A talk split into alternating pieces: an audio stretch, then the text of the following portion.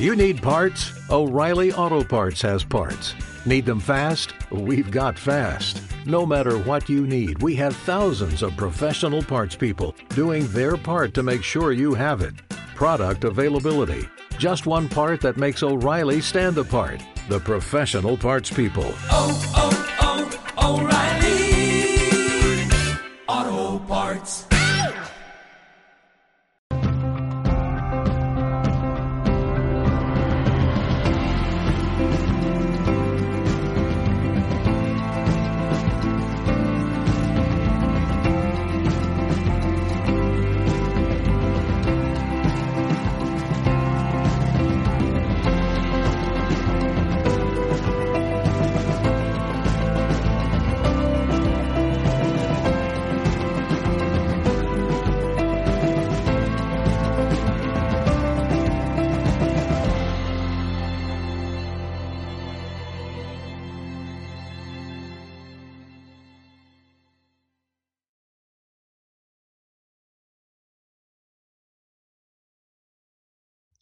Hola, soy Isayi, tu presentadora de hoy en Mindalia.com. Buenas noches o buenas tardes, según desde, desde donde nos estés viendo en este momento. Te damos la bienvenida a las conferencias de Mindalia en directo, donde puedes asistir gratuitamente a conferencias planetarias en directo que organiza Mindaliatelevisión.com. Te invitamos a entrar en Mindaliatelevisión.com, donde además puedes encontrar alrededor de 4.000 vídeos de reportajes, entrevistas y conferencias que te ayudarán en tu proceso personal de evolución relacionado con espiritualidad, conciencia, salud integrativa y conocimiento holístico, entre otros muchos. Mindalia Televisión es un medio más de Mindalia.com, la red social de ayuda a través del pensamiento positivo, donde puedes ayudar o pedir ayuda de cualquier tipo. Miles de personas de todo el mundo están ayudando actualmente con sus pensamientos positivos, solucionando todo tipo de problemas.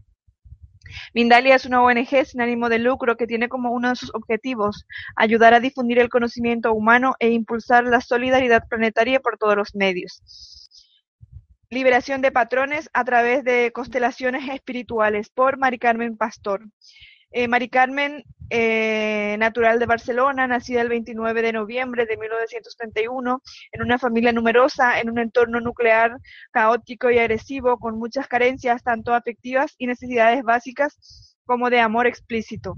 Durante años ha seguido forman- formando, formándose alrededor de la terapia sistémica con diferentes técnicas constelaciones estructurales, constelaciones espirituales, constelaciones enfocadas en la enfermedad, medicina del alma, técnica en terapia individual con muñecos, eh, reanimación, etcétera. Actualmente está cursando el grado de psicología. Mari Carmen, bienvenida. Perfecto. Bueno, pues hola a todos. Esta noche eh, muy contenta por toda la gente que hay escuchando ahora mismo. Estoy sorprendida. Doy las gracias por ello. Bien, pues voy a empezar. Tal como ha dicho Sally, pues bueno, eh, sí, realmente mi camino empieza en un, en un entorno difícil, eh, nada favorable, que me lleva a, a la búsqueda del por qué o el para qué, eh, bueno, venimos con tantos problemas o venimos a pasar mm, calamidades, podríamos decirlo, ¿no? Supongo que quizá muchos de vosotros que estáis escuchando, pues también habréis pasado quizá eh, situaciones difíciles o, bueno, cosas que os han afectado en vuestra vida y lo primero que nos preguntamos es el por qué nos pasa esto, ¿no? ¿Para qué? Eh, creo que, o soy de parecer, después de los años que tengo, eh, que todo lo que nos pasa sirve para aprender y si somos capaces de, desde la experiencia que nos ha llevado la vida o que nos ha llevado nuestra alma, mejor dicho, eh, sacar el aprendizaje que hay en él, vamos a crecer, vamos a evolucionar.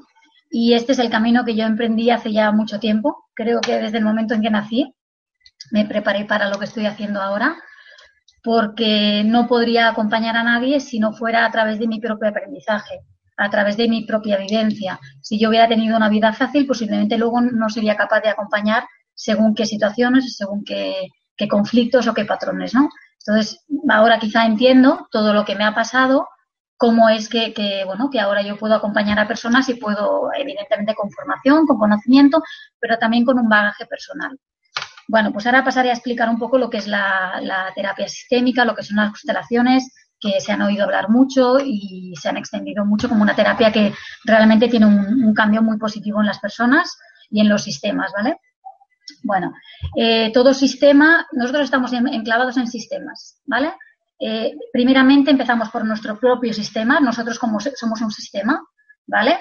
Em, yo, por ejemplo, en este caso soy mujer, mujer trabajadora, mujer madre, mujer hija, mujer hermana, amiga. Imaginaros la cantidad de, personajes que interpreto en esta vida, ¿no? Porque para mí somos personajes en una vida concreta, como almas que tenemos una encarnación muy larga, pero que, bueno, que en esta vida me ha tocado ser, pues, Mari Carmen, ¿no?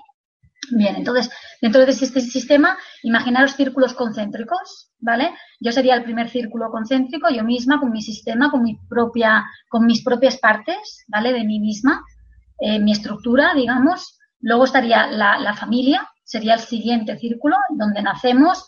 Eh, bajo mi punto de vista, elegimos nacer en una familia concreta. No es casualidad, yo no creo en la casualidad.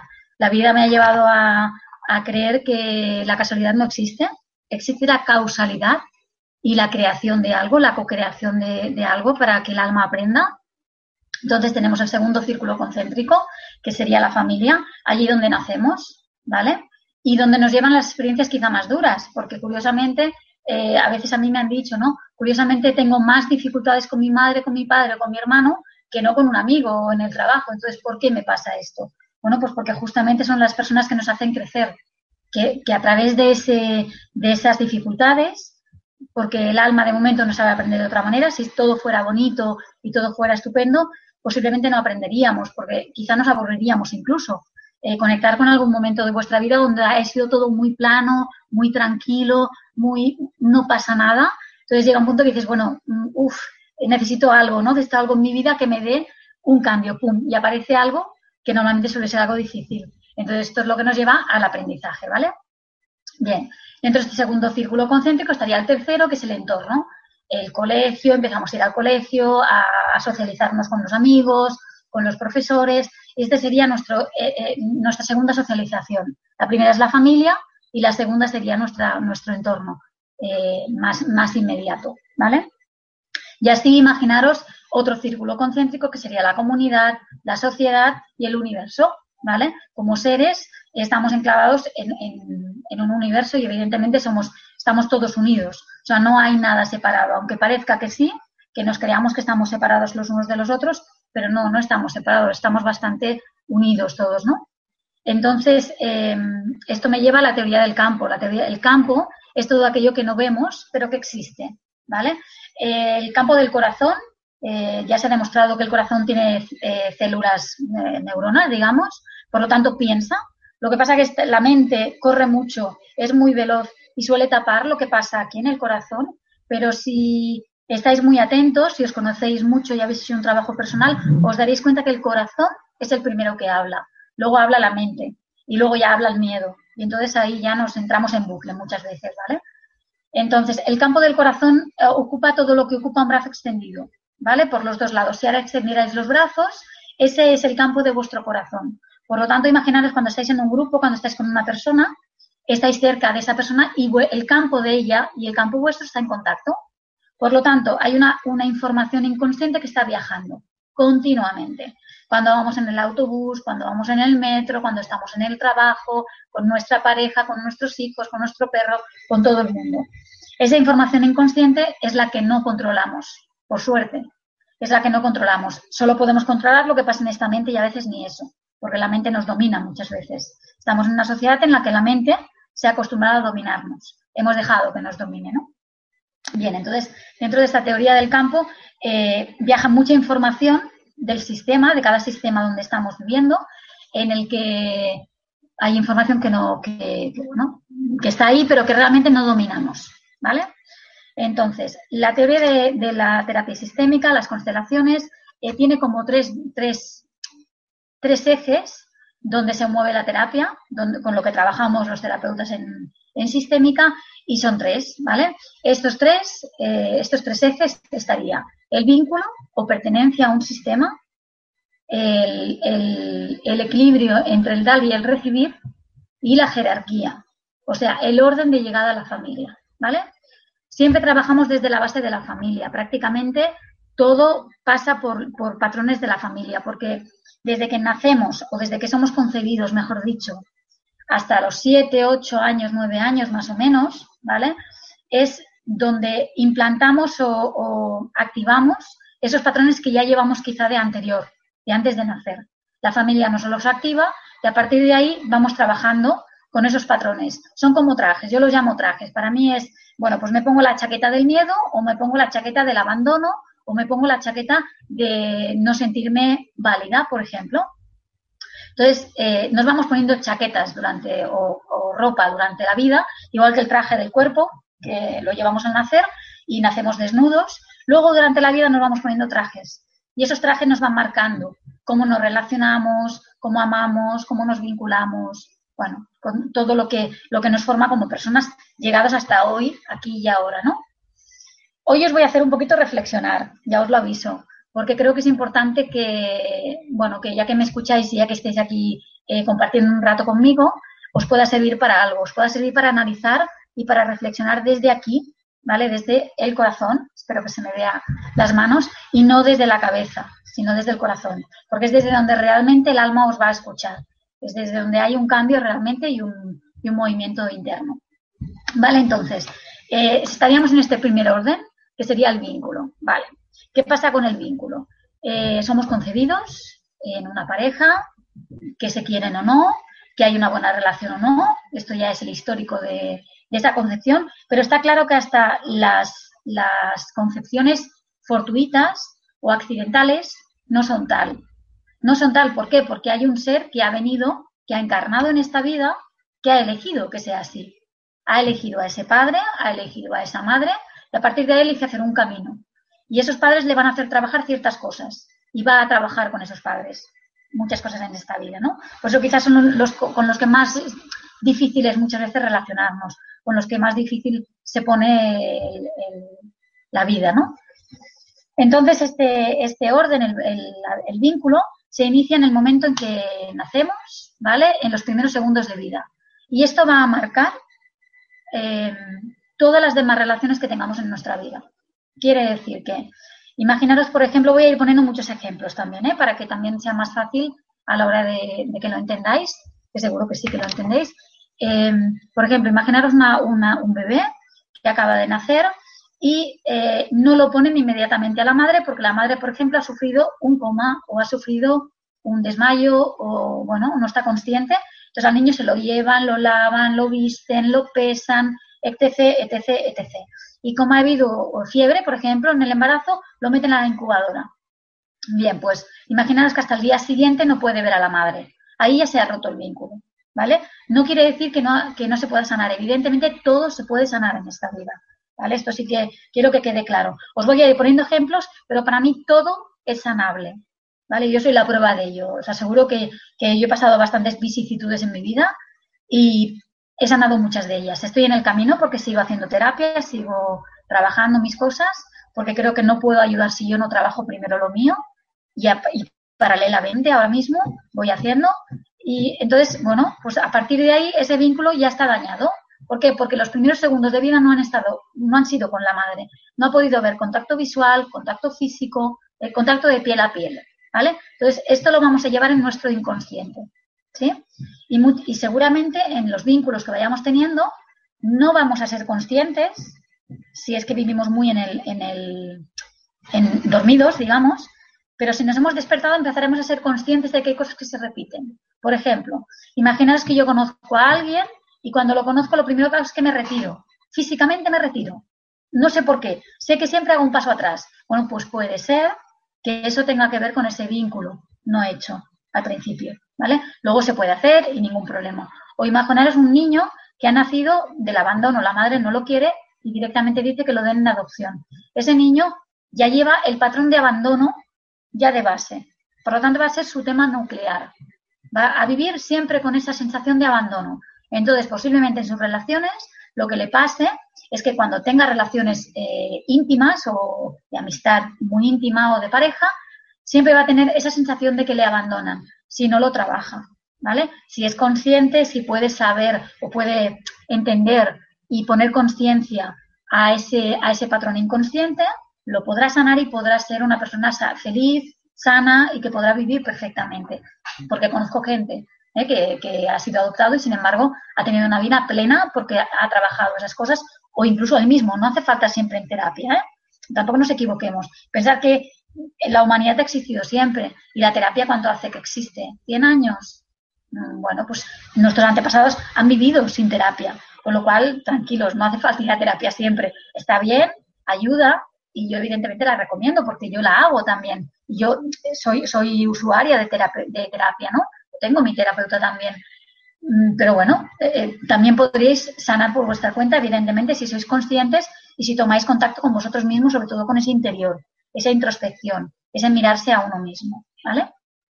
Bien, también hay vínculos perfectos, buenos, sanos, en donde el niño ha sido amamantado desde el principio, un contacto físico. Bueno, pues por ahí ese vínculo será sano, será estable y eso no le llevará a problemas. Quizá tenga problemas en otras cosas o no, pero siempre hay cosas, ¿eh? siempre llevamos cositas ahí. Si os miráis un poco en vuestro en vuestra mochila, seguro que vais a encontrar algún patrón, seguro que vais a encontrar alguna cosita que, que, os rasque, ¿no? Que os encontréis a alguien que digas, uy, esta frase que me ha dicho esta persona, mm, qué malo es. No, no, espera. Esa persona solamente ha hecho que recordarte algo que tú tienes internamente.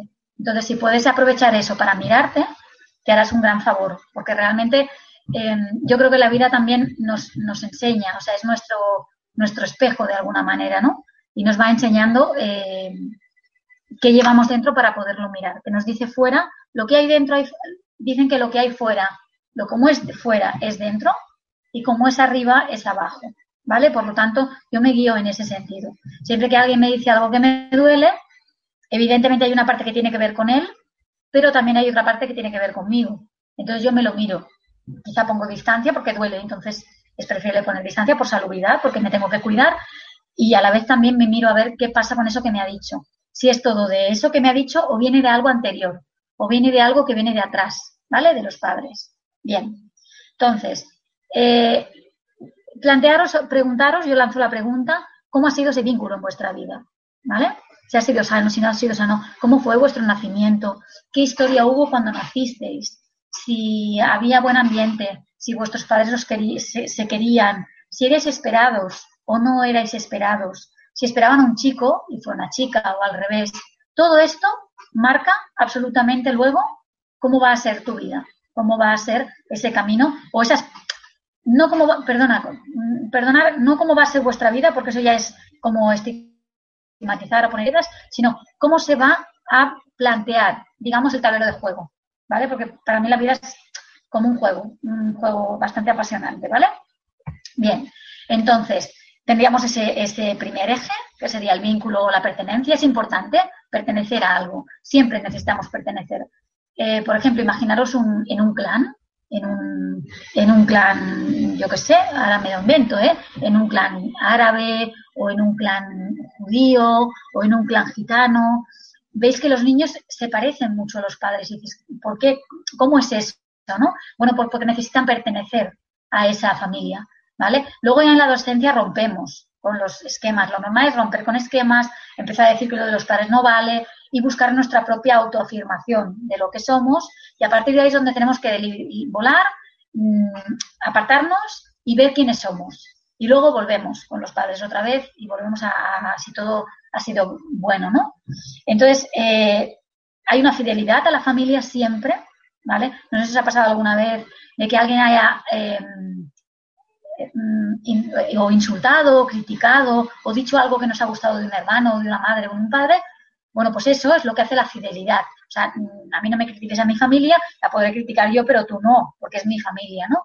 Entonces, hay la fidelidad consciente, que es la que sabemos, pero luego está la fidelidad inconsciente, que ese es el amor ciego.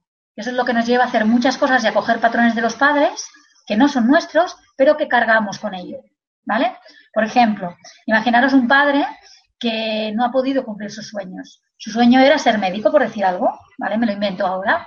Un padre que su sueño era ser médico, pero por lo que sea, en la familia, en su día se tuvo que poner a trabajar con 10 años, empezó a trabajar, no pudo estudiar, luego cogió novia, etc, etc, etc. Con lo cual eso no lo ha cumplido. Pues posiblemente, solo posiblemente, no, no categorizo nada, pero posiblemente esa persona o ese hijo o esa hija busque ser médico, ¿vale? ¿Por qué? Porque ahí como que fidelizamos, como que cumplimos los deseos de los padres de lo que ellos no pudieron hacer, ¿vale? Eso sería vivir la vida de los padres. Si, vivimos, si viviéramos una vida conscientes, podríamos saber qué nos gusta a nosotros y hacer lo que nosotros queremos, ¿vale? Y no lo que nuestros padres quieren o lo que nuestros padres desearían que fuéramos, ¿no? Porque muchas veces tienen que ver con ilusiones inconscientes de ellos mismos, ¿vale? O sea que yo os, recomendaría que fuerais muy conscientes de lo que os transmitís a vuestros hijos aquí en, el chat hay padres, eh, ¿qué, ilusiones tenéis puestas en vuestros hijos, porque así los, limitáis, ¿vale? Todo eso son cosas limitantes que luego el, chico o chica no puede desplegar o le costará más desplegar. Podrá quizá, pero le costará más desplegarlo, ¿vale? También es verdad que estamos en un momento evolutivo importante. Ahora todo va mucho más rápido, todo es mucho más, eh, crecemos mucho más, todo es inmediato, pienso algo, lo deseo y casi lo tengo. Entonces, bueno, esto es la co-creación que se llama, ¿no? En, en la nueva, eh, en la New Age que la llaman, ¿vale? Bien, pues vamos por el segundo, por el segundo eje, que sería el dar y el recibir. Eh, en la vida estamos dando y recibiendo continuamente. Pensar que la moneda de cambio misma, el dinero, por ejemplo, es lo que continuamente estamos dando y recibiendo. Vamos a la tienda, compramos fruta, pagamos con dinero, vamos a un terapeuta, le pagamos y así hacemos un equilibrio, ¿vale? Tú me das, yo te doy. Y este equilibrio se puede mantener más o menos así, a la par, ¿vale? Bien, entonces, toda relación tiene equilibrio también entre el dar y recibir. El dar amor también es equilibrio o es, entregar. Todo, todo lo que intercambiamos es, energía de alguna manera, ¿vale? Entonces, con cada relación intercambiamos cosas. Por ejemplo, imaginaros una pareja, ¿vale? Que es la relación de igualdad, más o menos. Entonces, una pareja empieza su relación y se enamoran. Oh, qué bonito, qué bien, que estábamos estupendamente. Entonces, el chico le regala un ramo de rosas. Oh, qué bien, la chica está ilusionadísima, me quiere mucho, pongo las manos así para que las veáis. ¿eh? Entonces la chica necesita recompensar, necesita equilibrar eso que el chico lo ha dado y seguramente buscará algo que hacer, le llevará a algún sitio, le regalará otra cosa con el tiempo. No digo que sea inmediato, pero sí que quizá tengan la necesidad, el impulso de regalar algo.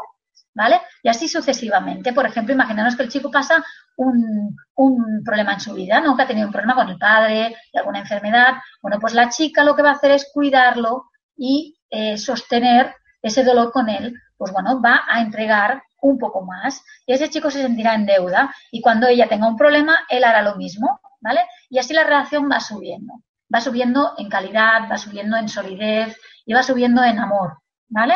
Y esto es lo que hace que las relaciones sean profundas, sean sólidas, ¿vale? Sabéis que, por ejemplo, a lo mejor podéis tener un amigo con el que es un amigo muy íntimo o una amiga muy íntima y que decís, aquí hay mucho amor, son muchos años de conocimiento. ¿Por qué? Porque nos hemos escuchado, nos hemos dado, hemos recibido, hemos intercambiado, ¿vale? Esta sería la relación.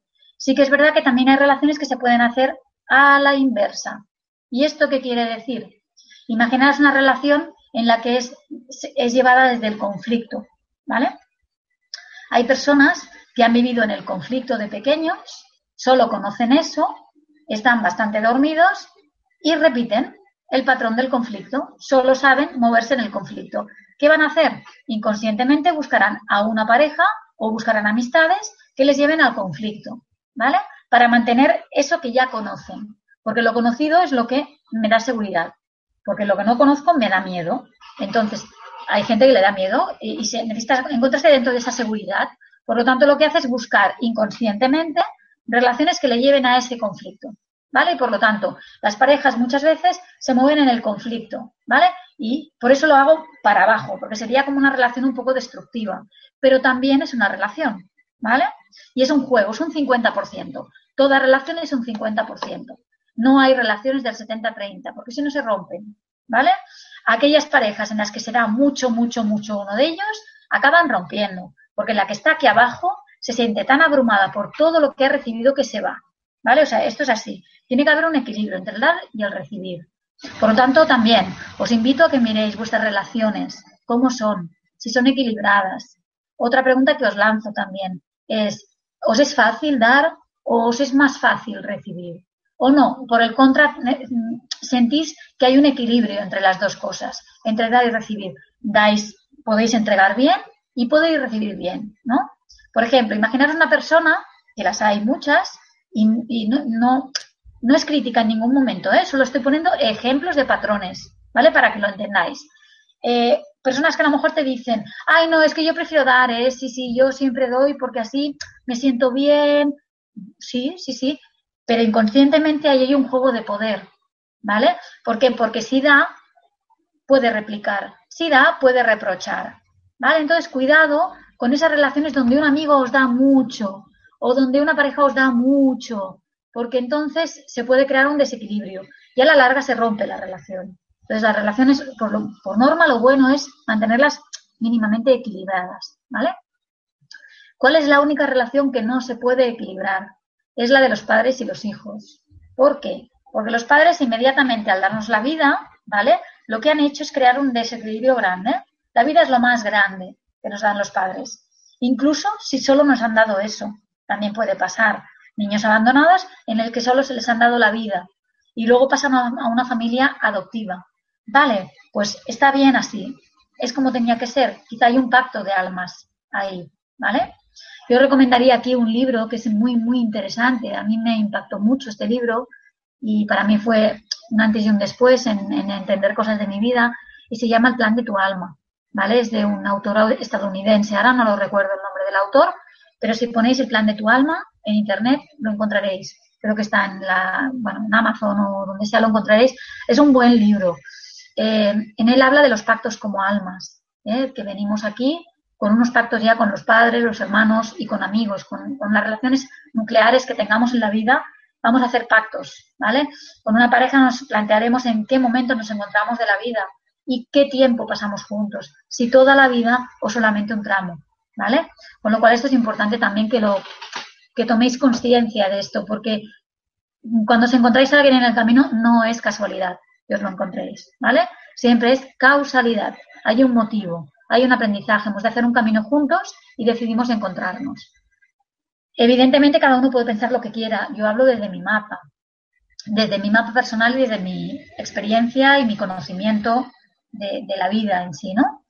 Bien, entonces, eh, eso, yo os invito a que miréis eh, cómo estáis en el equilibrio entre dar y recibir, ¿vale? Entonces, este sería otro patrón que podríamos, eh, otra cosa que se podría trabajar también a nivel de, sistémica en terapia, ¿vale?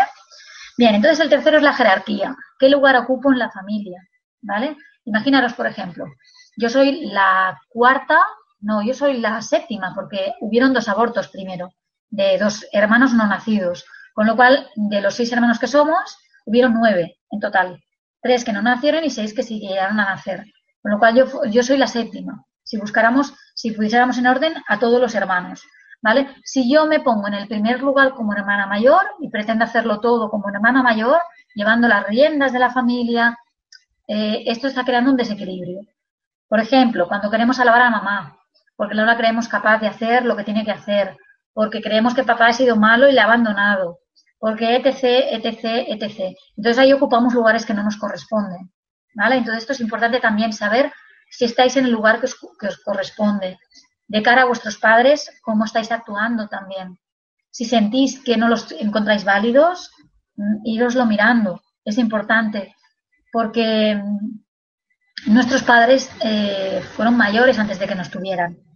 Llegaron a crecer, trabajar, se casaron, tuvieron pareja, tuvieron ya una vida formada. Y al llegar nosotros, ya eran adultos, ¿vale? En teoría, ¿vale? Puede ser que somos, que a veces somos niños heridos en cuerpos adultos. Hay muchos de estos también, ¿eh? Pero bueno, en teoría, mentalmente, racionalmente se dice que somos adultos. Por lo tanto, mm, hacer una reflexión de cómo miráis a vuestros padres, en qué lugar os ponéis, si como pequeños o como grandes. Esto es lo que más, conflicto genera, ¿vale?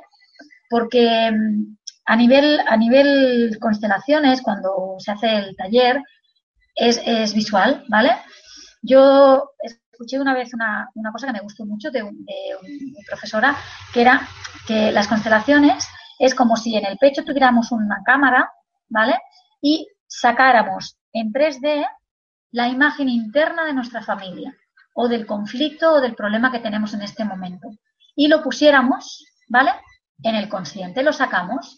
Entonces, con la terapia eh, y a través de técnicas, evidentemente, y por los movimientos que hay en la familia, la mirada, tanto en muñecos como en, en representantes eh, en un taller, el terapeuta puede ver qué está pasando en esa familia. Si hay algún desorden, si hay alguna relación que no va bien, si hay alguien que no está a gusto donde está. O sea, es fenomenológico. Si alguno de vosotros habéis asistido a un taller, el cuerpo es nuestra antena, digamos. Entonces, el cuerpo puede sentir qué es lo que está pasando en, ese sistema, ¿vale? Yo me meto en el sistema a, la hora que acompaño, ¿vale? Y también puedo percibir lo que allí está pasando. Entonces, cuando hay un desorden, en donde, por ejemplo, el hijo está al lado de la madre en la parte derecha, por ejemplo, ahora os digo una posición eh, difícil, eh, ¿qué pasa con el padre? Eh, al padre lo han desplazado, entonces sabéis que, hay la teoría esta, bueno, en física hay una teoría que dice que cualquier cuerpo tiene que desplazar el, el espacio que ocupa, solo puede ocupar ese cuerpo, porque si echas una bola en agua, el agua va a salirse. Bien, entonces, si yo estoy aquí sentada en esta silla, no puede haber nadie más en la silla, solo puedo estar yo. Como mucho puede estar encima mío, pero será bastante incómodo también, ¿no? Entonces, eh, esto es lo mismo en la familia. No puede, un hijo no puede ocupar nunca el lugar del padre, ni el lugar de la madre, ¿vale? Ni el lugar de un hermano. Entonces, cuidado con eso y también hacer esa reflexión. ¿Cómo miráis a vuestros padres? ¿Los veis válidos? ¿No los veis válidos? Porque todo esto es lo que hará que le quitéis o no dignidad a vuestros padres. Hay una cosa que escuché, escuché una vez que a mí me gustó mucho y es eh, en el momento que creemos a alguien que no es capaz de llevar su vida, de cargar con el dolor que lleva, sea el que sea, le estamos quitando la dignidad. ¿Vale? Cargamos con su problema que no es nuestro y a la vez le quitamos la dignidad.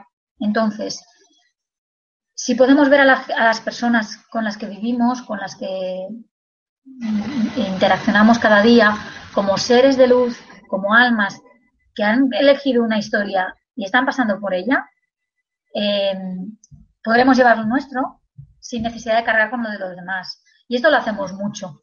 Esto de salvar es una cosa que se lleva muchísimo en, en, la vida. Quizá venga, venga del histórico de, nuestra sociedad, ¿no? De ser salvadores, de nosotros los últimos, de cargar con esa culpa, ¿vale? Todo esto ha sido muy, muy movido, ¿no? Por la sociedad y, de dónde venimos. Con lo cual, bueno, pues por ahí hacer una reflexión de cómo os situáis, dónde os situáis y hasta qué punto sois libres para hacer vuestro camino o por el contra no podéis, porque a lo mejor hay ahí patrones, ¿no? Entonces, eh, ya os he dicho los tres, los tres ejes, os he explicado los tres ejes, y ahora me gustaría los patrones, a los patrones que normalmente movemos y con los que yo me he encontrado cuando, cuando hago terapia con personas, cuando acompaño a personas, eh, con lo que cosas que me he encontrado y evidentemente cosas que yo también he vivido, ¿no? Por ejemplo, cuando de pequeña eh, o de pequeño te han dicho mucho, eh, calla, lo que tú dices no vale, o cállate que los niños no hablan. cuando hablan los mayores no hablan. Esto era muy típico de nuestra época. Yo tengo 44 años, si hay, unos cuantos que tengan la misma edad, eh, sabrán que también eh, más o menos eh, era así, ¿no? O, por ejemplo, cuando hemos tenido una necesidad de que nos escucharan y no nos han escuchado porque en ese momento los padres no estaban disponibles o no podían o estaban en un problema y no veían importante lo que nos estaba pasando. Todo eso hace que el niño, esa mente literal, ¿vale? Los niños son literales. Si a un niño le dices, oye, coge ese palo y pégate, el niño va a coger el palo y se va a pegar. Entonces, cuidado con los mensajes que damos a los niños, porque son literales, ¿vale? Son así. Y nuestro niño interno también, ¿vale? Entonces también cuidado con los mensajes que nos damos a nosotros mismos. Entonces podríamos tener patrones de yo no valgo, eh, yo no puedo, ¿vale? Porque, por ejemplo, de pequeño me han dicho mucho, pues tú no puedes hacer esto, deja, quita, que ya lo hago yo, ¿vale? Por ejemplo. Eh, eh, yo, niña, has de cuidar a, ¿vale? Esto también nos pone en un formato de cuidadores, también, ¿eh? O sea que también hay por ahí eh, hacer un poquito de memoria de qué os, os decían de pequeños vuestros padres y cuáles eran las creencias de la familia. También son importantes las creencias de la familia. ¿Vale? Por ejemplo, imaginaros que la creencia en la familia ha sido de que eh, está muy mal visto separarse. ¿vale? En una pareja está muy mal visto separarse, es lo peor que puede pasar. O que un gay es, eh, bueno, pues es una persona repudiada, etcétera. Por ahí podéis eh, pensar en más cosas, ¿no? Entonces, como eso lo recibe el niño, se lo queda en esa, en esa retina, en ese inconsciente, ¿vale? Y lo interpreta con la mirada de niño, que ya os digo que no es mm, nada, que no ayuda realmente, y a partir de ahí lo lleva al adulto. Y vivimos con esos patrones. Yo no puedo, yo no valgo, yo no soy válida, yo no puedo hablar porque no me han dejado de pequeña y por lo tanto me cuesta mucho hablar. Esto era una cosa que me pasaba a mí y me ha costado mucho llegar a poder comunicar. Ha sido un gran trabajo. El poder comunicar para mí ha sido un reto. Entonces, bueno, pues es un, es un patrón que ya tengo un poquito superado, que aún quizá tenga que trabajar más, pero ahí voy ya. ¿eh? Bien, entonces, imaginaros, por ejemplo, otro patrón. Cuando tu madre te dice, eh, a esta vida las mujeres hemos venido a sufrir. Dios, imaginaros, ¿eh? Imaginaros, a esta vida las mujeres hemos venido a sufrir. Pues, ¿qué harán las hijas? Si no es más que tener ese patrón aquí metido, en ese inconsciente, y vivir con ese patrón. Por lo tanto, no se van a permitir ser felices. ¿Vale? Entonces, bueno, pues ir ahí registrando, registrando, que seguramente si sois capaces de ver esos patrones y ponerlos, de llevarlos del inconsciente al consciente, que es lo que hacemos en terapia, ¿vale? Sacar esa parte de inconsciente al consciente, cuando lo puedo mirar, lo puedo reconocer, puedo ver que me ha servido durante un tiempo y luego puedo sanar y puedo dejar ir, ¿vale? Pero con mucho amor. Porque si no lo hago con mucho amor, estoy resistiendo, estoy entrando en conflicto conmigo mismo y o conmigo misma, con lo que yo he vivido, con lo que eh, con, me he formado, ¿no?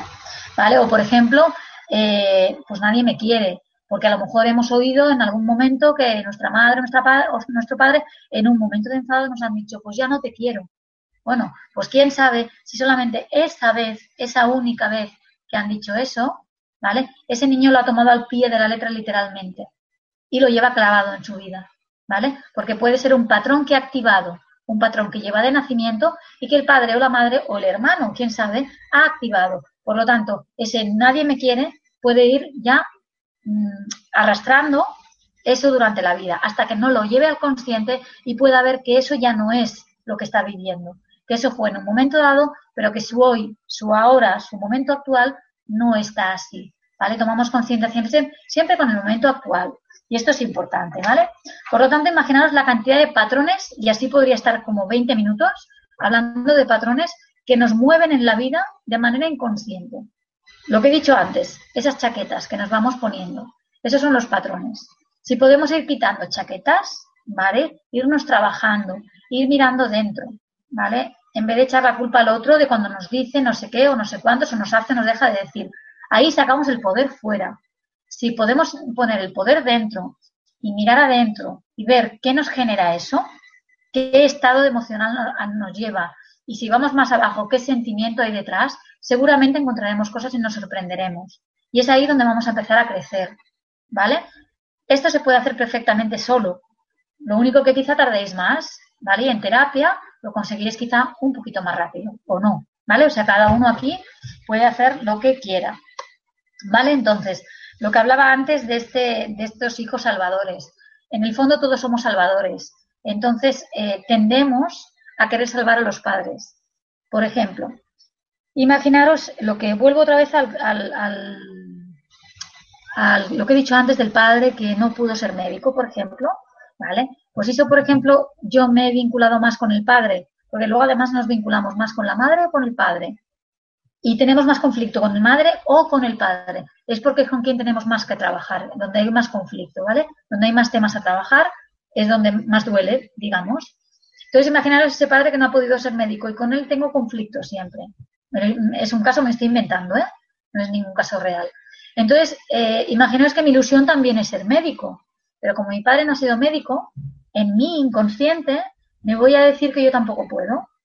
Entonces yo tampoco voy a poder conseguir ser médico me voy a poner trabas en la vida, X trabas, no sacar los estudios, no tener dinero, yo qué sé, mil cosas que van a pasar fortuitamente, supuestamente, ¿vale? De manera fortuita y que van a llevar a que yo repita ese patrón de mi padre, ¿vale? Esto es así. Y aquí entramos en el amor ciego. El amor ciego nos lleva a que si tu papá no has podido, yo tampoco. Si tu mamá no ha sido feliz con papá, yo voy a buscar un hombre con el que tampoco voy a ser feliz.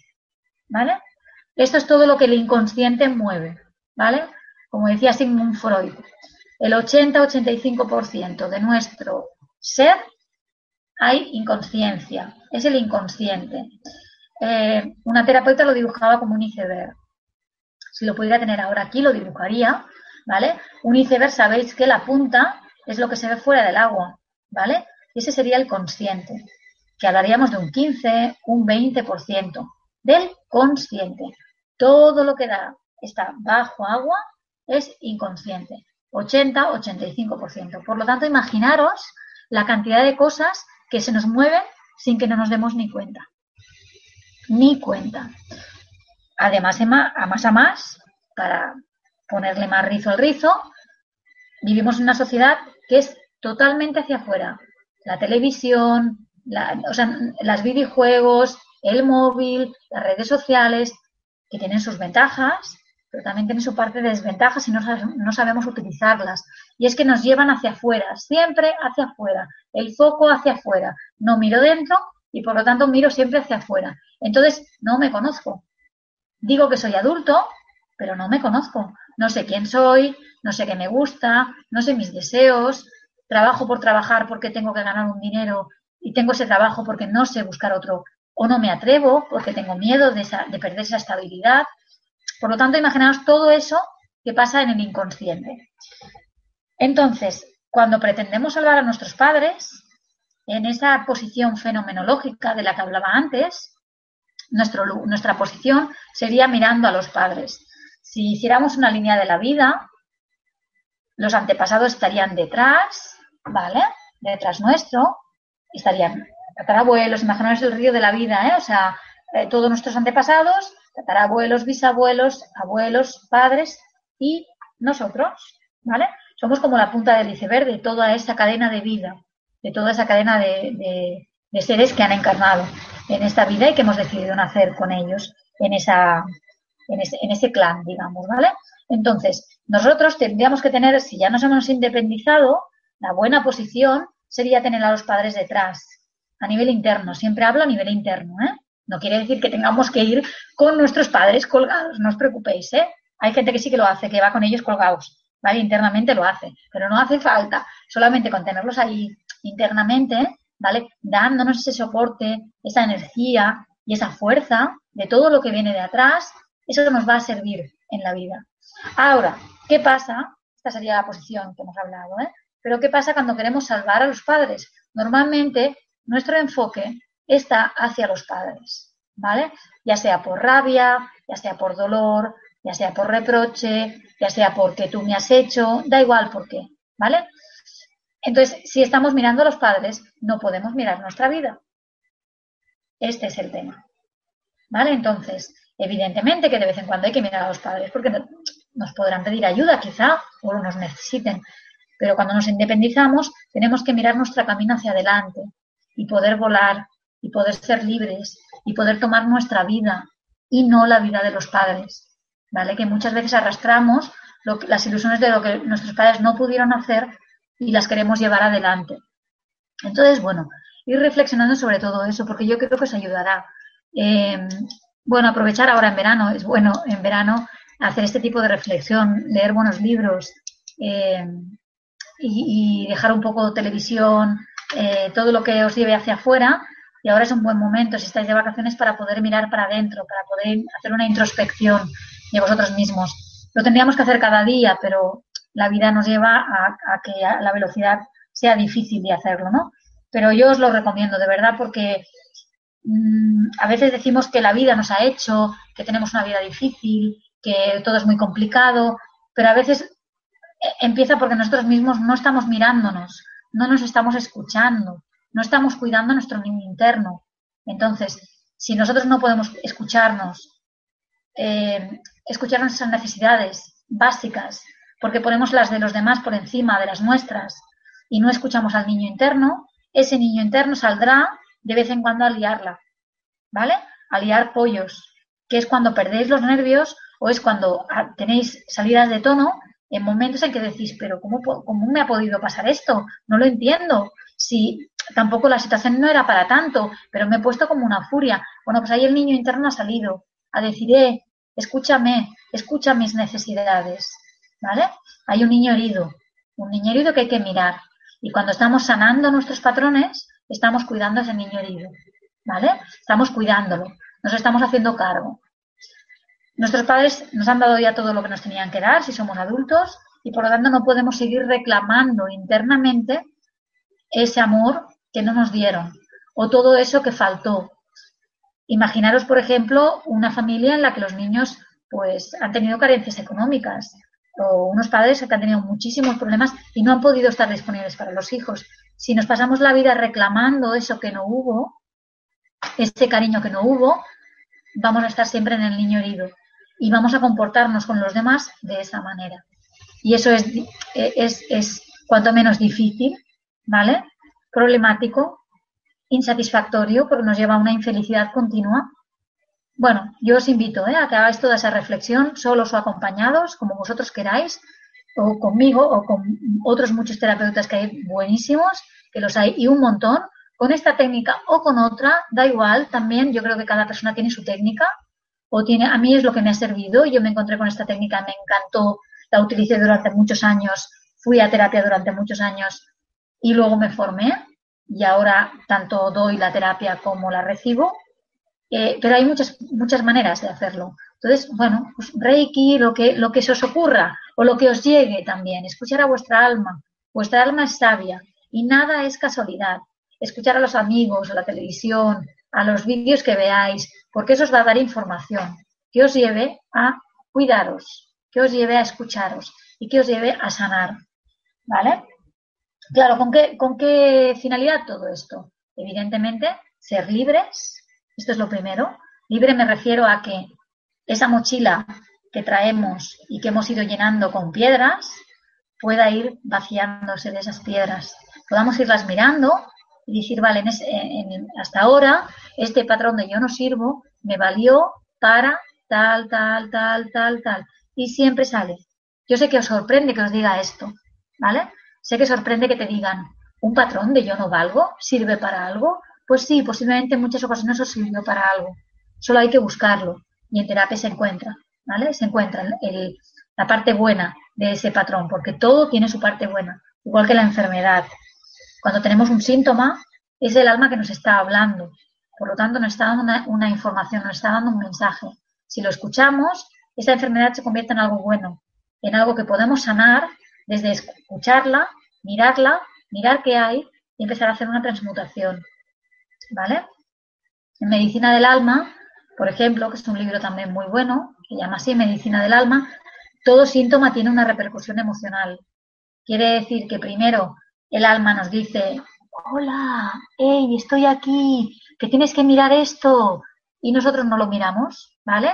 Y eso lo hace a través de un golpe, a través de un tropiezo, a través de un mensaje que nos da alguien, a través de una dificultad. Pero si no hacemos caso al alma, el alma grita.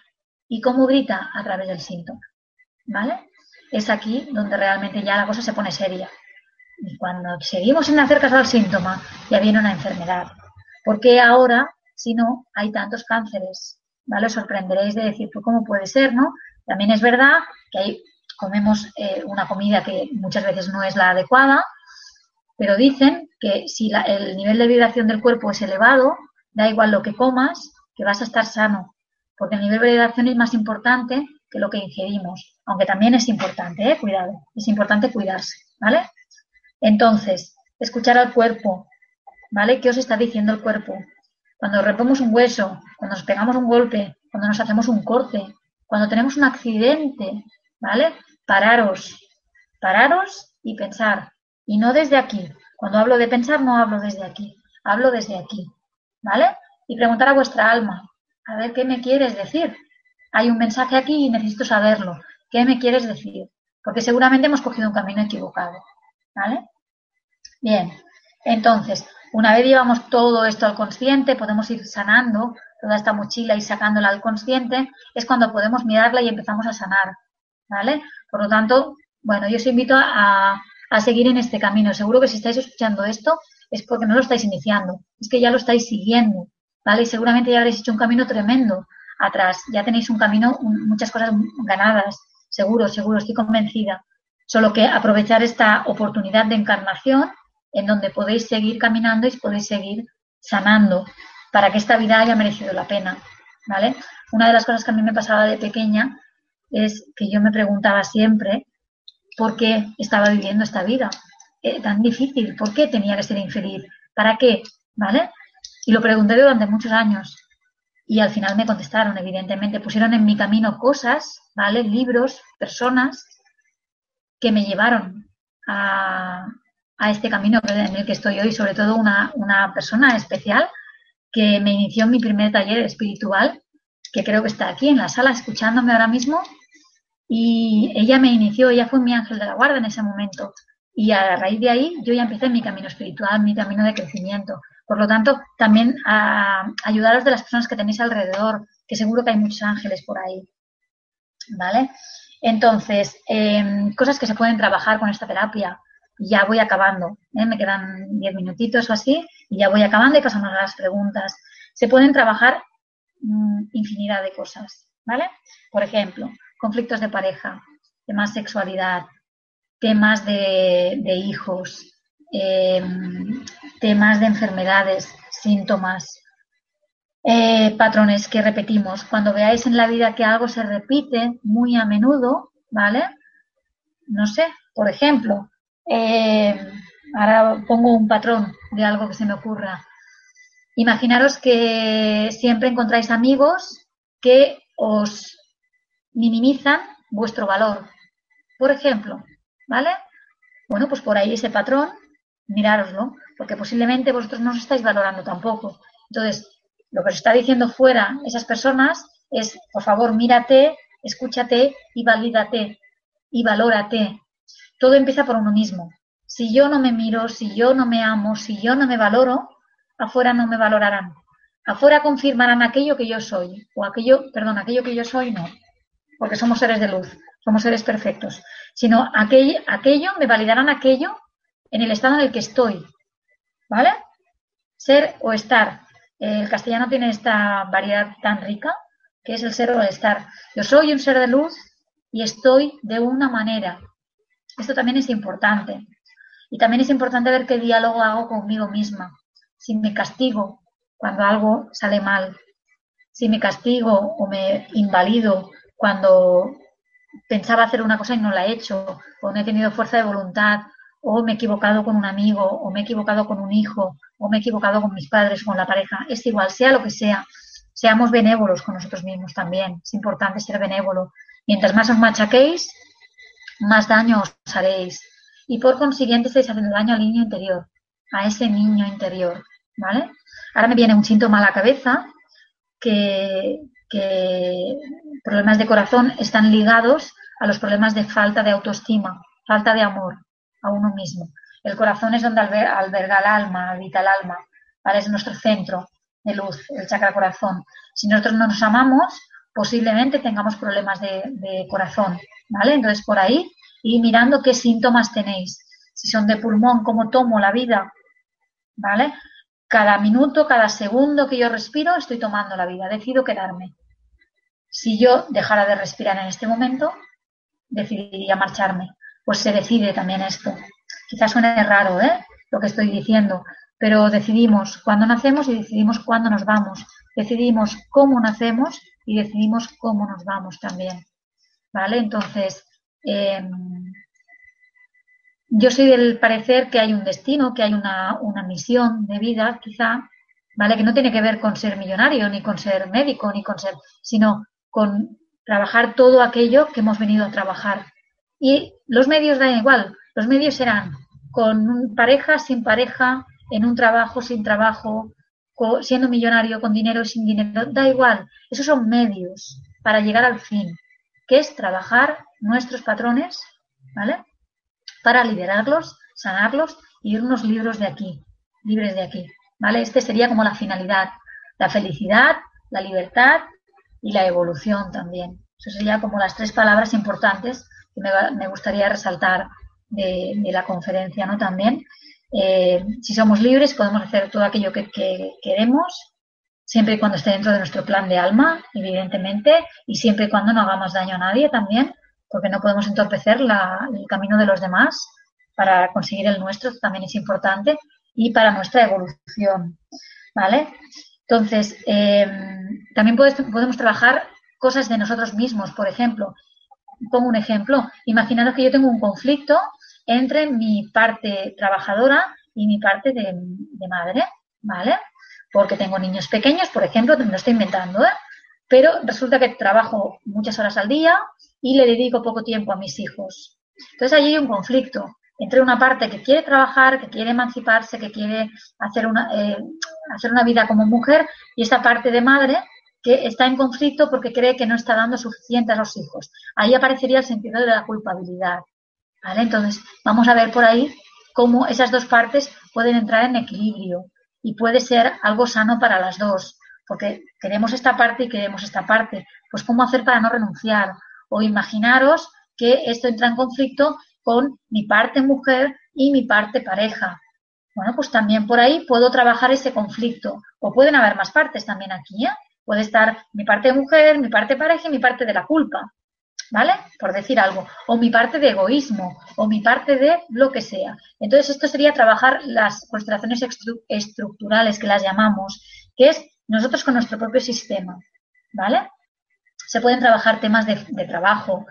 Pensar que esto de que si alguien lo ha dicho alguna vez, que seguro que alguno lo habrá dicho, eh, yo en el trabajo soy una persona y en mi parte personal soy otra, esto olvidaros, ¿vale? Sí que es verdad que somos diferentes, que, que, utilizamos diferentes personajes para, para, vivir en la vida, ¿no? Yo no soy igual como madre, como pareja, que como trabajadora, eso es así, y eso es, es verdad. Pero recordar una cosa, el alma también va al trabajo. Entonces, cuando tengáis conflictos en el trabajo, mirarlos, ¿vale? Eh, de nada sirve decir, vale, pues tengo un conflicto y en vez de solucionarlo y mirar de sanarlo, cojo, plego y me voy y busco otro trabajo, ¿vale? O sea, pido la cuenta, me voy y busco otro trabajo, porque ese patrón nos va a seguir.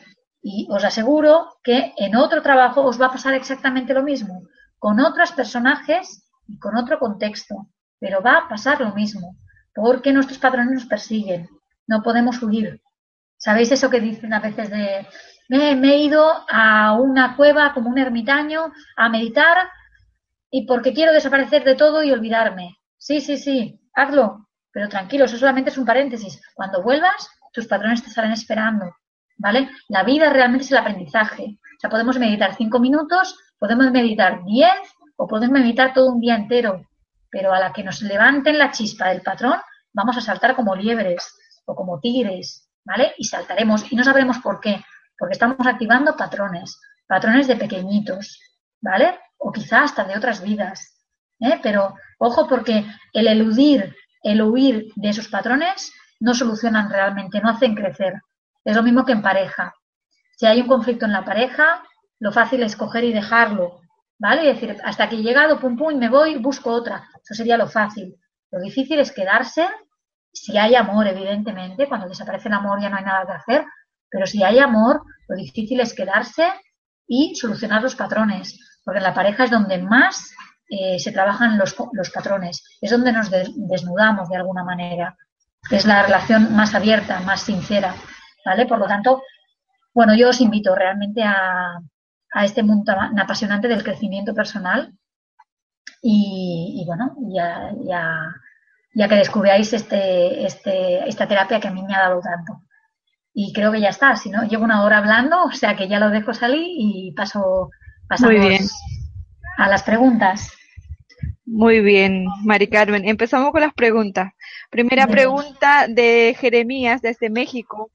Eh, ¿Cómo escojo un buen representante? Bien, eh, buena pregunta, buena pregunta. Simplemente dejándote guiar por el impulso en, esta terapia, una de las cosas que más me gustan y realmente me encanta es que la mente aquí no puede hacer nada, absolutamente nada. Entonces, si estás conectado con tu cuerpo y con tu intuición, encontrarás al, representante que, tenga que hacer ese, ese papel. Todos sirven, ¿eh? Da igual a quién cojas. todos sirven, porque todos tenemos la antena del cuerpo, ¿vale? Corazón, alma, o sea que da igual. Eh, la mente no sirve para nada. Simplemente déjate guiar por tu intuición, estate conectado al cuerpo y maravíllate por lo que pase. Bien, Teresa desde Madrid, España, pregunta, ¿se puede constelar por otra persona? ¿Y los niños también pueden? Vale, también, buena pregunta. Bien, dentro de esta, de, lo que comentaba antes, de la, y si no lo he dicho lo digo ahora, de la responsabilidad personal, no se puede constelar por otra persona. ¿Por qué? Porque cada uno, como he dicho antes, tiene que poder llevar sus historias si tú pretendes solucionar las historias de otro, eh, no te quedará energía para solucionar las tuyas. Entonces yo te recomiendo que consteles tus temas, ¿vale? Ayudar a otro es difícil. Como mucho podrás trabajar cómo tú te posicionas en relación a eso que le pasa a esa persona, ¿vale? Imagínate que es un, ahora me lo invento, ¿eh? Que sea que tienes una persona que al lado tiene problemas de juego, o tiene problemas de drogadicción, o tiene problemas de, qué sé, una enfermedad podrás trabajarlo desde ti en cómo posicionarte, en cómo estar, pero nada más. ¿Qué te genera a ti ese que le pasa a esa persona? ¿Qué tiene que ver contigo? Pero no podrás trabajar por ella. Y si encuentras algún terapeuta en constelaciones que quiera trabajar así, no te fíes demasiado, ¿vale? Solamente se trabaja desde uno mismo. Bien, lo que decías de los niños. Podemos trabajar a los niños siempre y cuando estén bajo nuestra tutela, porque somos responsables de ellos. Ahí sí. Si, si el hijo ha marchado ya de casa, ya te diría que no. Que entonces ya es independiente, ha elegido su camino y por lo tanto le toca trabajar a él. De nuevo lo mismo. Aquí lo que podrías trabajar es tu mirada o tu posición en relación a conflicto, en relación a la persona, en relación a cómo te sientes. Y por ahí aprenderás cosas. Pero no pretendas trabajar nunca a los demás porque saldrás perdiendo y no será efectivo. De hecho, ningún terapeuta debería trabajar por, eh, debería eh, trabajar desde esa petición. Así te lo digo, es como a mí me han enseñado. ¿eh? Siguiente, Bruna desde Venezuela pregunta, ¿por qué hay que decir frases que uno no siente? Bien, qué buenas preguntas me estáis haciendo, ¿eh? son geniales. Bueno, ¿por qué? Porque las palabras son muy importantes, mucho, más de los que nos pensamos. El idioma tiene un significado, tiene un contenido. Entonces, en constelaciones, cuando hacemos las frases sanadoras, lo que hacemos es hablar con el alma, ¿vale? En constelaciones se trabaja a nivel de alma, a nivel de corazón. Esto no lo he dicho antes y es interesante también. Eh, normalmente, imaginar un vaso con agua. Sabéis que si mezcláis el aceite, podréis mezclarlo un poco, pero luego el aceite subirá y se va a quedar en la superficie. Pues el aceite sería como todos esos reproches que nos hacemos a nosotros mismos y a los demás, o toda esa problemática y conflicto que estamos viviendo. Pero el alma está por debajo, el corazón está por debajo. Entonces, cuando decimos frases sanadoras, lo que hacemos es decirlas para que las escuche el alma, para que las escuche el corazón. Y aunque en ese momento no nos las creamos, ¿vale? Es hacer eh, cerrar los ojos y resonar con esa frase y ver que aunque no te la creas, puede ser posible en un momento dado, en tu, en tu futura vida, ¿vale? También hay mucha creencia, ¿eh? Por lo que veo, si, si estás anclada en que, por ejemplo, te dicen una frase y no te la crees, creo que aquí está trabajando mucho en la cabeza. Entonces, bueno, pues háztelo mirar en el sentido de que si no, no vas a dejar acceso al terapeuta a que pueda hacer un buen acompañamiento. Si ya desde aquí tú ya vas diciendo que no te lo estás creyendo, ya estás poniendo barreras, ¿eh? Entonces, bueno, déjate sorprender también por esas frases. Siguiente de, de Rocío desde Castellón, España, pregunta, si quiero trabajar la relación eh, con alguien muerto, ¿se puede? Sí, también, también. Ocupan un lugar en el sistema igual, aunque ya no estén. Si tenemos algo pendiente con esa persona, es bueno hacerlo porque que no esté en cuerpo no quiere decir que no esté en alma. Seguramente en alma estará. Por lo tanto, es importante. Si yo te lo recomiendo, si es que, bueno, si es que tú lo sientes así, para que puedas sanar y dejar ir también, porque a la vez que trabajamos esos patrones con esa persona que ya no está, con ese ser que ya no está encarnado, lo que estamos haciendo también es liberarlo, ¿vale? Eh, sanar liberar para que sea libre, se pueda marchar y nosotros podamos hacer nuestra vida. Así que sí, sí se puede hacer. Con mucho respeto por eso, ¿eh? Si trabajamos con personas que ya no están, con mucho respeto, pero se puede hacer. Claudia desde México pregunta, ¿las constelaciones ayudan a las personas con adicciones? Durante el proceso de rehabilitación, ¿se pueden aplicar o se aplican al final de la rehabilitación? Sí, se pueden aplicar siempre y cuando la persona lo quiera. Esto es importante, ¿eh? siempre volvemos a lo mismo. ¿eh? Primero, al, al libre albedrío, a la propia responsabilidad y al propio movimiento interno no se puede obligar a alguien a hacer terapia, o sea, tiene que haber un impulso y una necesidad interna para hacerlo. Pero sí, desde el principio, además, sería muy aconsejable para trabajar. Pensar que las adicciones normalmente tienen que ver con un yo te sigo. Eh, es, un, es un dejarse morir. Eh, la droga, el, todo lo que sea el alcohol, eh, hablo en grandes dosis, ¿eh? no hablo tomarte una cerveza o fumarte un cigarro, hablo en, drogadura o en alcoholismos o en adicciones importantes, ya sea de juego, ya sea de lo que sea. Suele ser, sobre todo cuando tiene que ver con, con bulimias, anorexia y cosas así, tienen que ver con un dejarse ir, un abandonarse y seguir a alguien que en la familia ha tenido un destino duro. Bien, Ángela desde Argentina pregunta, ¿es, ¿es necesario ir con toda la familia? No, que va, que va, para nada para nada. Uno puede hacer un trabajo con toda la familia, eh, pero siempre haciendo la petición desde uno mismo. Esto es importantísimo. Esto lo recalcaré eh, siempre, ¿vale? Eh, tú puedes ir a trabajar algún tema familiar mm, siempre desde tu mapa, siempre desde tu mirada y sí, se puede trabajar con toda la familia y no hace falta que vaya la familia porque estamos trabajando con el cliente solamente, ¿vale? Piensa que hay movimientos que no se pueden hacer porque no hay permiso. Y normalmente en constelaciones solo podemos mover al propio cliente y como mucho a alguien de la familia, pero muy poco. Solamente para, para que estén un poquito mejor, pero no para cambiar nada. Luego suelen haber cambios, evidentemente, porque eh, por la ley del campo que hablaba antes y la ley de la, teoría del campo y el campo del corazón, si yo subo de vibración, si yo sano, si yo cambio mi manera de hacer, evidentemente mi entorno se va a resentir, va a cambiar. Esto es como una red de baloncesto. Sabéis que en la red de baloncesto en las cuerdas están unidas por puntos. Entonces, si yo cogiera un punto de esos y estirara, toda la red se resentiría, para bien y para mal. Cuando hay un conflicto se resiente en negativo y cuando hay una sanación se resiente en positivo. Por lo tanto, siempre van a haber cambios, aunque no los queramos, van a haber cambios siempre, pero no los podemos buscar. Uno no puede hacer terapia pensando en cambiar a nadie. Esto también es importante. Y pensar que yo inicié mi, camino de terapia así, pensando que podía cambiar a fulanito, a menganito. Y estaba muy equivocada. ¿Vale? Entonces, os lo digo por propia experiencia, porque yo también lo hice. Yo también pretendía cambiar a mi madre, pretendía cambiar a mi pareja, pretendía cambiar a, etcétera, etcétera. Y me di cuenta que no podía, que lo que podía hacer es mirarlos de otra manera, posicionarme de otra manera yo, sanar mis cosas, y a partir de ahí se dieron cambios fuera pero inmediatamente, o sea, es, es bastante rápido. ¿eh? O sea, que es, es una cuestión de responsabilidad personal.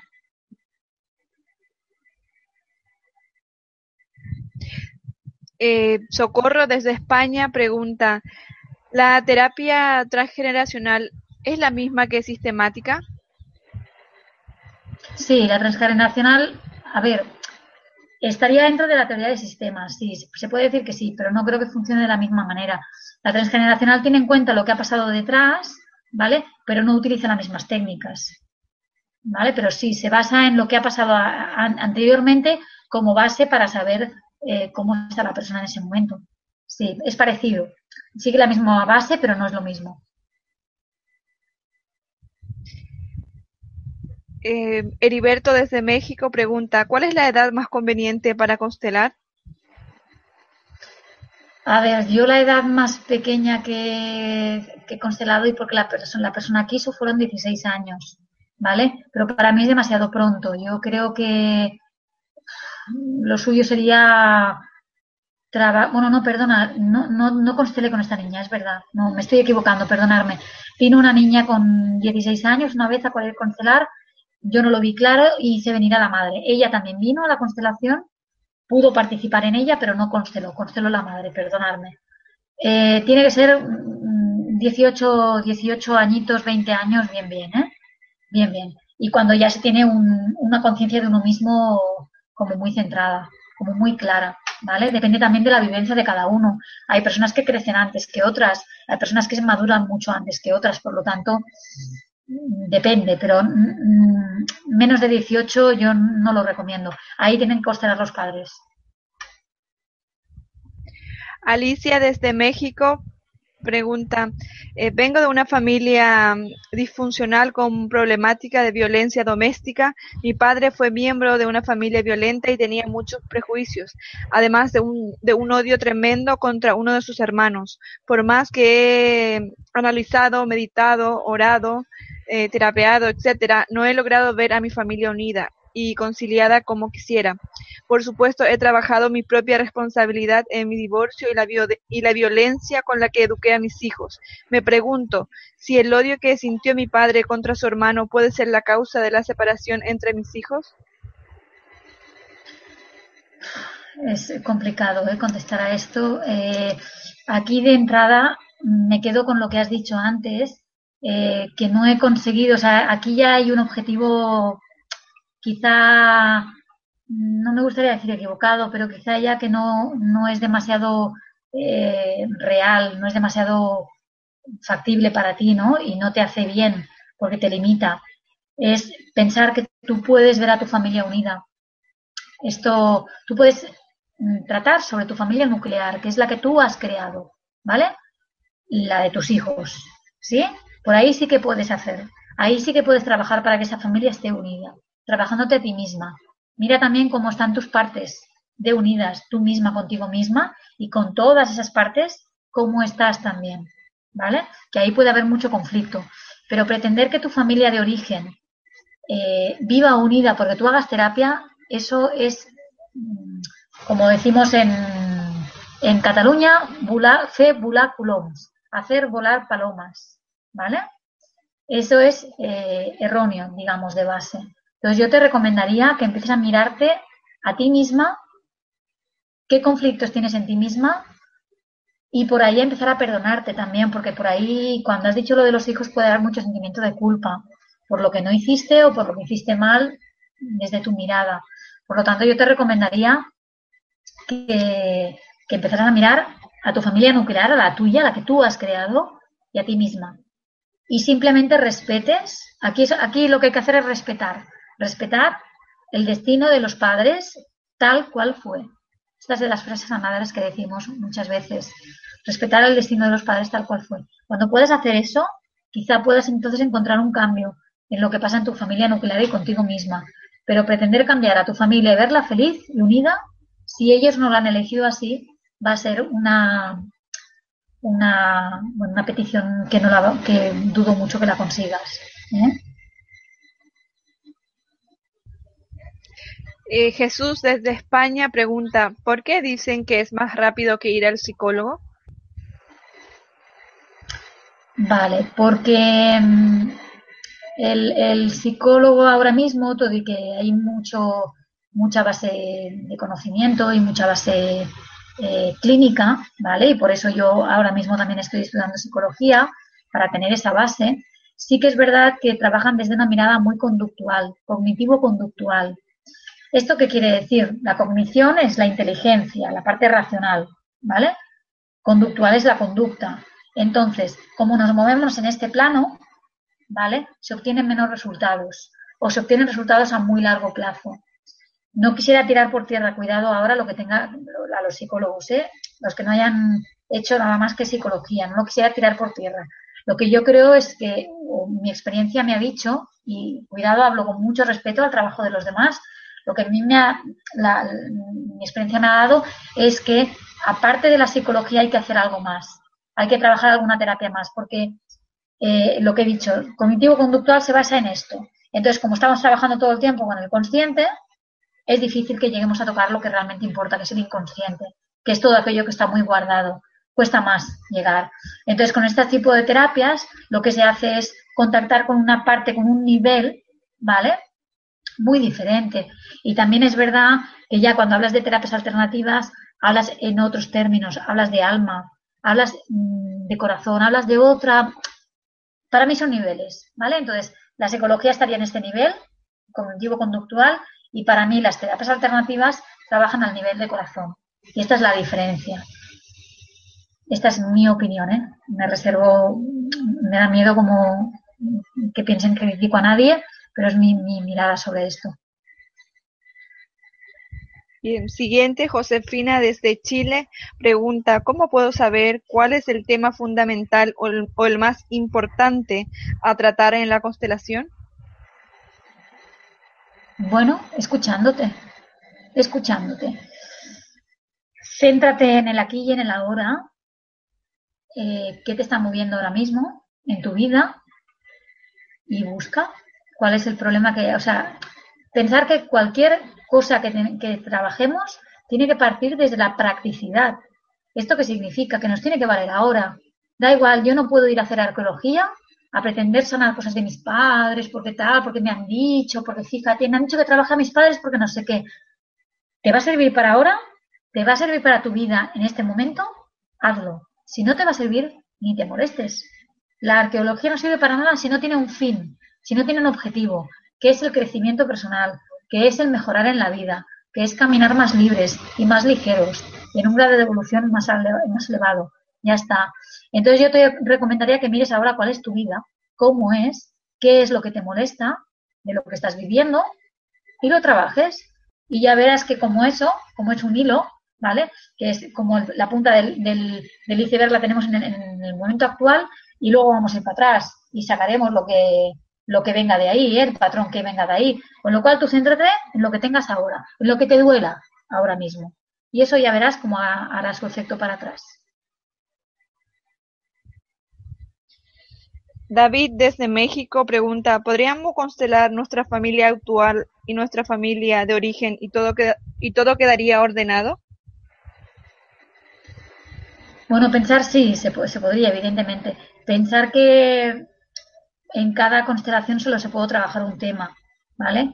Eh, no, no, podemos pretender trabajarlo todo en una, constelación, sería una locura, ¿eh? De hecho, es que nos podríamos volver hasta locos porque pensar que trabajamos a un nivel de alma, a un nivel de, corazón, con temas muy profundos y muy delicados. ¿eh? Entonces, mm, paso a paso, sí, podemos trabajar la, familia que creamos, que, es, la más importante, la que creamos en, la que tú estás viviendo ahora mismo, porque entonces la familia de origen pasa a segundo plano y ya no es tan importante. El error aquí es cuando mantenemos la igualdad de importancia entre la familia de origen y la familia nuclear del momento siempre pasan a segundo plano. ¿eh? Esto es importante también, porque si no confundimos los términos y los niveles de, de, prioridades de alguna manera, ¿no?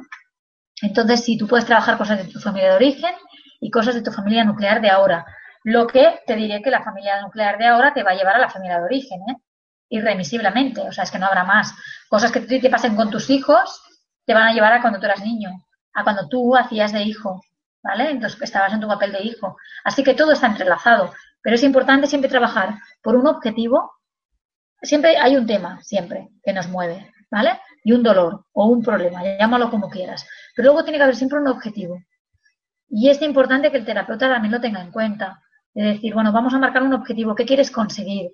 Porque si no tenemos un objetivo que conseguir, es como el que coge el coche, ¿verdad que mm, creo que nadie de los que están escuchando ahora mismo cogen el coche porque sí?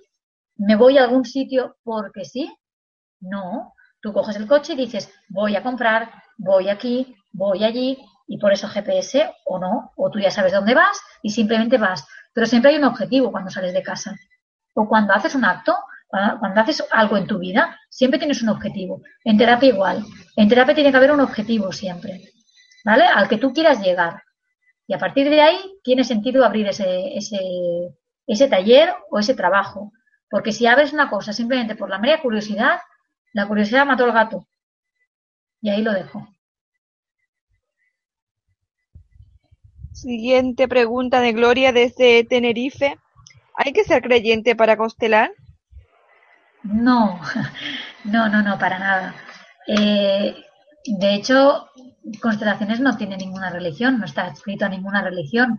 Eh, cuando se inició fue porque diferentes terapeutas o diferentes psicólogos, psiquiatras empezaron a ver que el trabajo con la familia era más efectivo que trabajar al individuo solo, ¿vale? Por lo tanto, eso se inició en la terapia familiar en los años 60, imaginaros, que, era puramente científico, ¿eh? O sea, el psicólogos y psiquiatras empezaron a trabajar sobre la terapia familiar y a partir de ahí se descubrió y se vio que cuando alguien trabajaba con todo el sistema, ¿vale?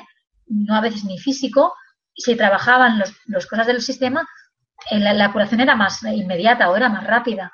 Y a partir de ahí fue cuando se empezó a evolucionar y a, trabajar con diferentes técnicas y se llegó a las constelaciones que en este caso quien las hizo populares fue Bert Hellinger con estas órdenes del amor que he dicho antes, ¿no? El, vínculo, el, el, dar, el recibir y el, la jerarquía.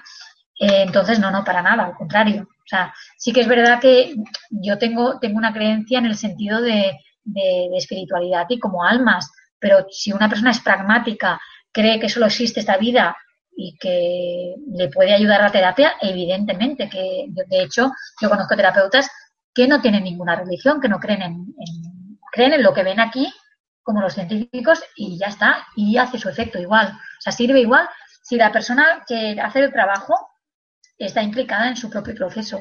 Da igual lo que las creencias, caben todas en esta terapia. Eh, Paula desde España pregunta, ¿cuál es la diferencia entre constelaciones espirituales y familiares? Vale. Yo estoy, yo en este caso he puesto constelaciones espirituales. Eh, yo en mi página, por ejemplo, tengo constelaciones familiares y sistémicas, ¿vale? ¿Por qué en este caso he dicho espirituales? Bueno, pues porque cada vez me estoy yendo más de alma, al trabajo de como ser no quedándome tanto en esta vida y en este, en este momento puntual, ¿no? Eh, familiares significa que cuando empezaron eh, se creía o eso se trabajaba con la familia, pero poco a poco eh, se ha ido cambiando el nombre y ahora se le dice más sistémicas que no familiares, porque cuando trabajo con la pareja o cuando trabajo cosas del trabajo o cuando trabajo yo con mi propio sistema, no es familiar, ya se sale del familiar, ¿vale? ya estamos trabajando con otra cosa. Yo podría trabajar en un taller una decisión, por ejemplo. Podrías decirme, pues mira, es que tengo dos trabajos y no sé cuál por cuál elegir. O mira, o resulta que tengo dos personas que, a las que quiero y no sé por cuál decantarme, porque estoy en una encrucijada en este momento. Eso se podría constelar también. Una, una decisión se podría constelar. Y eso no es familiar. Por eso se le dio el nombre de sistémico, constelaciones sistémicas. Entonces yo me lo llevo un poquito más allí y le digo constelaciones sistémicas y espirituales, porque por mi bagaje personal he llegado a entender o he llegado a, integrar o he llegado a creer que o a sentir que no somos seres que hemos nacido aquí y ya está, y cuando nos morimos se acaba todo, sino que hay una, una vida eterna como seres de luz y una vida carnal, concreta, es la que vivimos aquí. Pero ya te digo, esto es mi patrón, ¿eh? Y me vienen clientes que, que creen esto y me vienen clientes que no lo creen, ¿eh? Y trabajo igual con ellos, ¿eh? O sea, que quiero decir, yo mi patrón lo, lo expreso porque creo que sí, o mi patrón, perdón, yo mi, mi mirada la expreso porque me gusta poder compartir esta mirada espiritual que tengo y respeto cuando el cliente me dice yo en eso no creo, perfecto, pues ya está, nos vamos a centrar en esta vida, no te preocupes, no pasa nada, en el conflicto que tú tienes ahora y sirve igual y funciona igual y trabajo igual, o sea que no hay problema. Última pregunta, Mari Carmen, de Francisca desde Madrid, España. ¿Qué puedo esperar de una constelación? Bueno, uy, pregunta delicada. Yo, fíjate, mira, te voy a contestar lo que me viene. ¿eh? Conectada a esta pregunta, me viene preguntarte, ¿qué puedes esperar de ti misma? Esto es lo que me viene a decirte. ¿eh? La constelación solamente es un medio, un medio para, para hacer introspección, para conocerte, para sanar. Si pones demasiada expectativa o demasiada demasiado énfasis en, en lo que es la constelación, posiblemente te pierdas de tu centro. Céntrate en ti, en lo que tú necesitas y en cómo estás. Y la constelación es una, una herramienta, una herramienta más, como otra cualquiera. Si le pones demasiado, demasiado poder a la constelación o demasiado poder al terapeuta, está saliendo fuera de ti, ¿eh? Estás mm, cediendo tu poder a otro o a una técnica. Así que te recomendaría que te fueras a ti. ¿Y qué puedes esperar de ti? Esa sería para mí la pregunta. Bien, eh, agradecemos sinceramente a Mari Carmen esta información que ha compartido con nosotros y a todos vuestra importante participación. Son miles de personas las que hemos tenido hoy en Mindalia en directo desde muchos países, como por ejemplo Chile, Uruguay, Venezuela, México, España, Canadá, Suiza, Ecuador, Recordarte que puedes colaborar con Mindalia.com suscribiéndote a nuestro canal de YouTube, compartiendo la información de Mindalia.com en tus redes sociales o haciendo alguna donación si lo deseas. Entrando en mindaliatelevisión.com en la sección de conferencias en directo, puedes ver toda la programación de las próximas conferencias, así como miles de vídeos ya disponibles. Recordar también que esta conferencia podrá verse repetida de nuevo en mindaliatelevisión.com para que puedas repasar conceptos y compartir su información en tus redes sociales. Dejamos estos últimos instantes para que se despida nuestra invitada de hoy. Eh, Mari Carmen, últimas palabras de despedida para ti. Bueno, pues yo agradecer el tiempo que me habéis dejado para hablar. Eh, las preguntas también han sido muy interesantes, o sea que agradezco el tiempo que también hayáis compartido conmigo aquí y deciros que si os interesa, pues podéis contactar conmigo a través de mi página web que es eh, caminosistémico.wordpress.com y bueno, ahí está mi email y mi dirección por si queréis alguna consulta o alguna pregunta. Muy bien, de nuevo muchas gracias, Mari Carmen, y hasta la próxima. Muy bien, gracias a ti. De nuevo a todos, muchas gracias y hasta la próxima conferencia de Mindalia en directo.